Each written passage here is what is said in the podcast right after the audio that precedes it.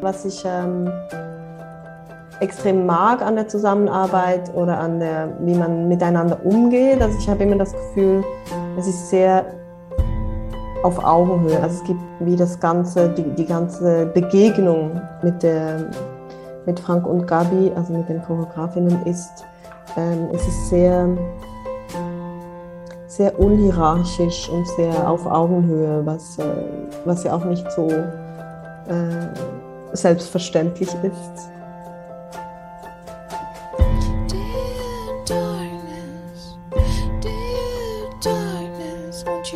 Ich bin Annalena Fröhlich und ich komme ursprünglich aus der Nähe von Bern, aus dem Land, auf dem Land aufgewachsen und bin jetzt aber schon eine Weile in äh, Brüssel und sonst auch viel unterwegs. Und mein Schaffen ist sehr multidisziplinär. Ich kann, ganz ursprünglich komme ich von der Musik und habe ähm, eine Weile Musik studiert und dann aber abgebrochen und mich sehr eher der Performance gewidmet und nach der Performance kam die Videoebene dazu und, äh, und Sound war aber immer, immer dabei. Und mittlerweile arbeite ich in einem sehr weiten Spektrum und es kommt immer aufs Projekt drauf an. Ähm, ich bin auch mittlerweile auch als DJ unterwegs. Dann mache ich Sound, Design und Komposition für andere oder für, für mich selbst. Dann mache ich Videoclips, wo ich auch selbst performe und schneide, also die ganze Postproduktion. Bin selbst auch auf der Bühne als Performerin und dann mache ich, habe ich es hab am liebsten, wenn es das Gesamte umfasst, also die, das The Big Picture von Szenografie, Licht, Sound, Bewegung und äh, manchmal sogar sehr sinnlich haptische Performances, genau. Spannend, danke. Bei Peeping Tom, über diese Gruppe sprechen wir dann später noch, da bist du fix oder bist du jetzt einfach für genau dieses Projekt angefragt worden? Wie lief das da? Ja, das war eine sehr schöne, äh, lustige Begegnung. Nee, also Peeping Tom kenne ich ja schon sehr lange. Also war auch so eine sehr Schicksalsbegegnung, als ich die zum ersten Mal gesehen habe, in der Dammzentrale lustigerweise, äh, vor sehr vielen Jahren. Und, äh, und dann dachte ich immer so, ah, ist schon richtig toll, was die machen und so. Und habe dann bei einer Party hier in Brüssel tatsächlich äh, Frank kennengelernt. Äh, Frank Chartier, der, der eine Choreograf vom, vom Duo von äh, Gabriela und Frank, das sind ja die quasi die Initiatorinnen des Ganzen und Choreografinnen. Und dann habe ich ihn kennengelernt und wir sind so ein bisschen ins Gespräch gekommen und ich habe gesagt, ja, ich mache auch Musik, Sound. Und dann meinte er so, ja, er habe diese Company und wäre doch vielleicht mal spannend, sich auszutauschen. Und dann, ähm, ja, dann hat es so ein bisschen angefangen, sich zu treffen und über Kunst und über Musik zu reden. Und dann hat er mir schon ziemlich bald dann mal so gesagt, er habe dieses Stück mit NDT, Triptych eben. Das hieß da aber noch Adrift äh, wo sie äh, eine, eine, Produktion mit dem NDT in äh, The Hague gemacht haben. Und da wollte er dann, plötzlich kam so diese Anfrage, du willst du, äh, ich hätte gerne diesen Song von dir und kannst du den adaptieren? Weil er hat mich dann mal gehört, genau, er kam dann an ein Konzert von mir und, und von, wo ich mit Funye Gao gespielt habe äh, in, ähm, in Brüssel und dann hat er irgendwie so gemeint, wäre doch, äh, wär doch schön, diesen Song zu irgendwie zu integrieren, aber in einer ganz komplett anderen äh, Adaption. Und dann, äh, ja, und dann mittlerweile habe ich auch die anderen Leute von der Company kennengelernt. Und Peeping Tom war ja oder ist ja die, ist so wie eine fixe Company, genau, das war ja eigentlich deine Frage. Also ich bin nicht fix in der Company. Ähm, ich bin äh, freischaffend und sie arbeiten auch tatsächlich oft mit sehr vielen unterschiedlichen äh, Komponisten oder Sounddesigner zusammen. Also Raphael ähm, Latini ist so wie die Haupt- oder mit ihr arbeiten sie super oft und sehr intensiv zusammen. Die ist dann auch vor Ort und macht das ganze Design. Und dann haben sie Leute, die sie so ganz konkret anfragen für gewisse Stücke oder für etwas zu, wenn sie bestimmte Ideen haben. Oftmals haben sie dann sehr bestimmte Ideen, was sie brauchen. oder eine Adaption von irgendwas und dann machst du was, schickst es und er hört sich das dann an oder, oder sie und dann äh, äh, passt das oder nicht. Oder, und eigentlich ist so ein, es ist ein sehr familiärer Umgang, aber auch sehr lose. Also in dem Sinne eben, ich bin jetzt, wenn es passt, dann passt und ab und zu bin ich dabei und ab und zu bin ich auch nicht dabei. Und es ist so eine sehr entspannte Zusammenarbeit.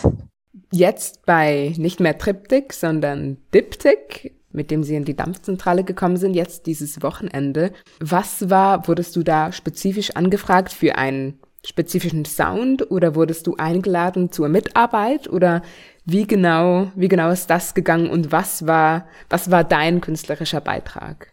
Genau, also es ist eine, eine, eine lustige Geschichte, weil ich hat, er, er hat mich angefragt, also Frank, ich hatte mit Frank vor allem zu tun und er hat mich damals für Triptych angefragt und da, da gibt es ja immer diese Umbaumomente.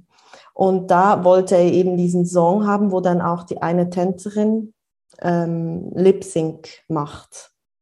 Und das kommt, glaube ich, aber nur beim Triptych vor. Wenn Sie die drei spielen, äh, wenn Sie wirklich die Trilogie spielen, hat im ersten Umbau meine, meine Musik ohne Stimme und im zweiten Umbau mit Stimme und eine Sängerin äh, imitiert, also singt quasi mit meiner Stimme.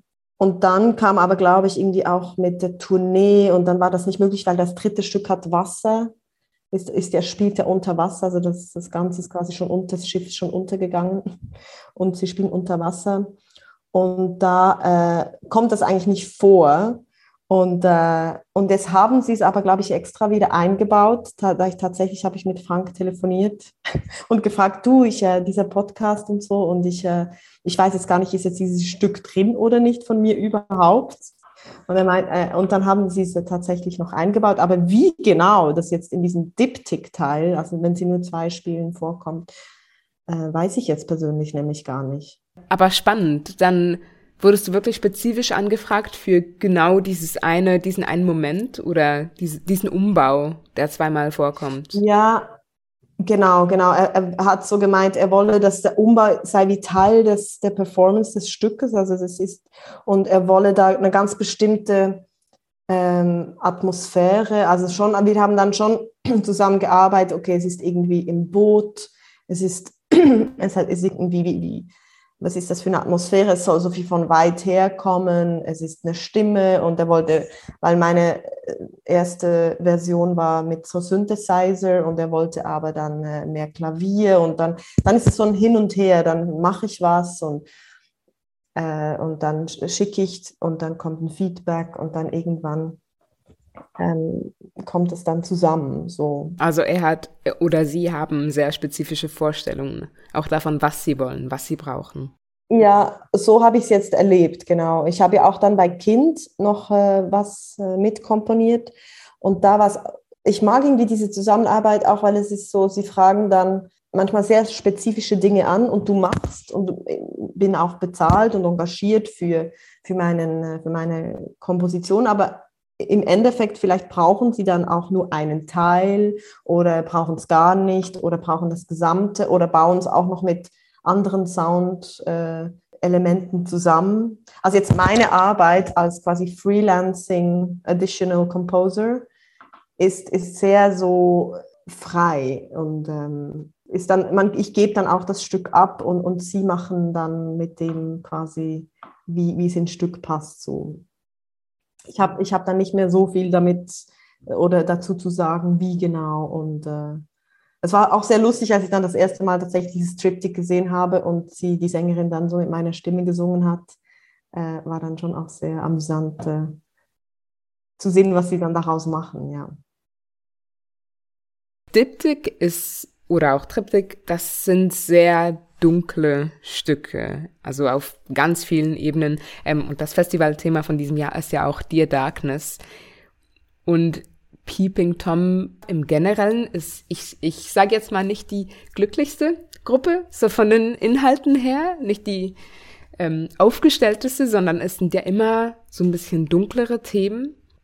Vielleicht zwei Fragen. Wie beeinflusst das dein musikalisches Schaffen jetzt mit Peeping Tom zusammen? Oder anders gefragt, wie kreierst du diese, diese Dunkelheit auch in der Musik, auch im Track? Ähm, es kommt mir sehr entgegen, weil ich auch, ich bin selbst, ich, es fällt mir ganz schwer, äh, lustige oder fröhliche äh, Musik zu komponieren. Also von dem her kommt es mir sehr entgegen. Und äh, es stimmt schon, Sie sind sehr interessiert an diesen Abgründen äh, von, von, von, von Menschen oder von Begegnungen und von Situationen. Und äh, das finde ich auch sehr inspirierend. Was ich spannend finde, ist dann, ist dann manchmal die Klangqualität, also mit welchen Instrumenten kann oder arbeitet man dann, welche Neben äh, welche Nebengeräusche baut man ein? Also eben das, der, der, Song, den ich dann da zu, wie sagt man, ähm, bei, ja, beigesteuert, irgend sowas. Genau, äh, da, der Song an und für sich hat so seine, seine, seine Melodie und alles, aber dann, wie es zum Beispiel aufgenommen wird, wo ich die Stimme platziere, wie viel Luft hat es quasi im, in, in, in, der, in der Aufnahme und was kommt noch dazu. Also macht man irgendwelche ähm, Drones dazu oder irgendwelche Atmosphären. Da habe ich jetzt zum Beispiel dieses ähm, sinkende Schiff, also dieses Knarren vom Schiff, das sinkt, ein bisschen Wasser und dann eben, wie man dann arbeitet von, klar, auch die Melodie und, und, die, und die Harmonie sind natürlich dann extrem wichtig, dass es eine Düsterheit oder eine Melancholie oder so eine, so eine äh, Unheimlichkeit hat. Aber dann eben auch, wie man es aufnimmt, was nimmt man dazu, hat man so Töne da, da, da dabei oder Noise-Elemente, die da so mehr so unbewusst dann noch so ein, ähm, ein Unbehagen auslösen. Mit dem arbeiten sie ja sehr stark und, äh, und das kann man auch total im Sound zum Teil sehr bewusst hörbar machen und zum Teil halt als so als Neben oder so als, als mehr so Klang dazu genau wie man, wie man die, die Hauptmelodien oder die Hauptstruktur des Klanges und Songs dann noch so einbettet. Ah, cool, ja. Ähm, du hast gesagt, du hast das Stück gesehen, oder? Ja, ja. Also ich, ich habe die drei, die, die, die Triptych gesehen und einmal mit NDT und einmal mit der Company. Ich fand es ein extrem schwieriges Stück, weil extrem viel Gewalt auf der Bühne auch gezeigt wird Gewalt an Frauen oder weiblich gelesenen Personen. Ähm, und das wurde ja auch so gecastet. Also weiblich gelesene Personen wurden in diesen Rollen gecastet und auch andere sehr rassistische Stereotype waren ebenfalls da drin. Ich wollte dich fragen, ob du da einen Glimpse behind the screen hast oder vielleicht erahnst, warum, zu welchem Zweck das genau heute noch so gecastet und inszeniert wird, wurde? Ja, ähm, ja, ja, also ich bin da voll bei dir. äh, und äh, ich finde es auch interessant zu, zu sehen ähm, in der heutigen Zeit, wo, wer sich wohin entwickelt und wer, welche Companies ein bisschen in einem gewissen Stereotyp immer wieder verweilen und da ein bisschen einen blinden Fleck auch haben. Und ich glaube tatsächlich, das ist so ein bisschen ein, ähm, also es ist, so wie ich sie kenne, ist es sicher nicht ähm, ganz klar bewusst so ge gecastet, also dass man das so wie ganz klar will. Aber es ist halt vielleicht so ein bisschen ein, ein Blind Spot, Lack of Awareness. Und auch es ist auch ein Kritikpunkt, der kommt und der, den, den sie sich äh, stellen müssen. Ich glaube tatsächlich, dass er jetzt auch von, von, von den Performern, also das, das, das wird jetzt schon immer stärker und äh, das, ich glaube, also auch so wie ich jetzt generell äh, die Szene empfinde und ich bin ja auch so ein bisschen zwischen so deutschem Theatertum, so Stadttheater und dann freie und Underground-Szene und ich merke, da gibt es einfach einen mega Clash von was der Diskurs ist und wo man steht. Und ich glaube schon, dass jetzt, ähm, dass jetzt im Moment sehr viel passiert, dass Leute sagen, das, das wollen wir nicht mehr, das geht nicht mehr oder warum und, und so. Und dass es in gewissen Kreisen viel präsenter ist als in anderen. Und ich glaube, gerade so in etablierten Gruppen, wo, äh, wo, wo es schon seit sehr lange arbeiten und schon sehr, da, da geht es einfach langsamer vorwärts in diesen ja, und diesem Diskurs, wo man, äh, also ich, erle ich erlebe diesen Diskurs stark in der, in der Underground-Subkultur und Institutionen sind für mich oft ein bisschen problematisch, weil es dann manchmal auch instrumentalisiert wird oder nur so als Token benutzt wird und dann gar nicht so tief geht. Und dann bei ganz großen Institutionen ist es nochmals viel, viel langsamer und geht's, ist es halt immer noch viel ähm, ähm, noch nicht, ja, ich, ich hoffe, dass es jetzt endlich äh, schneller vorangeht. Aber ja, ich war, ich habe es auch, ich, also ich bin da voll bei dir. Ich habe auch mit gewissen äh, Stereotypen, das kann ich fast nicht mehr sehen und, und denke dann so, hey, weil ich kenne sie und bin dann auch so, was, was soll, also was ist das, warum? Und ähm, es kommt schon immer mehr jetzt zur Sprache äh, es ist mehr, ich glaube, es ist wirklich ein bisschen eine Generationenfrage tatsächlich oder ein bisschen mit welchen Leuten man sich im Moment umgibt. Äh, lustigerweise ist es manchmal auch musikalisch so, dass es, äh, ich kenne Peeping Tom schon sehr, sehr, sehr, sehr lange. Also ich habe, glaube ich, jedes Stück gesehen, außer äh, Le Sous-Sol, leider. Und ähm, wo ich dann manchmal auch so denke, so neue Klänge oder neue, also ich, ich mag es total, das Universum, weißt du, und, und die Dunkelheit und Düsterheit. Ähm, aber ich glaube, ja, es ist, es ist ein bestimmter Stil und dem bleiben sie sich irgendwie treu. Und das ist, das ist dann eben auch in den Stereotypen ein bisschen der Fall. Mhm. Als abschließende Frage vielleicht noch, zu, zu der Performance selbst, wenn jetzt jemand keine Ahnung hat von Peeping Tom, noch nie ein Stück gesehen und denkt sich, ja, ich, ich gehe da mal hin. Kannst du in wenigen Sätzen erklären, worauf man sich einlässt, wenn Mensch Diptych oder Triptych oder grundsätzlich eine Performance von Peeping Tom schauen geht, sowohl inhaltlich wie auch musikalisch?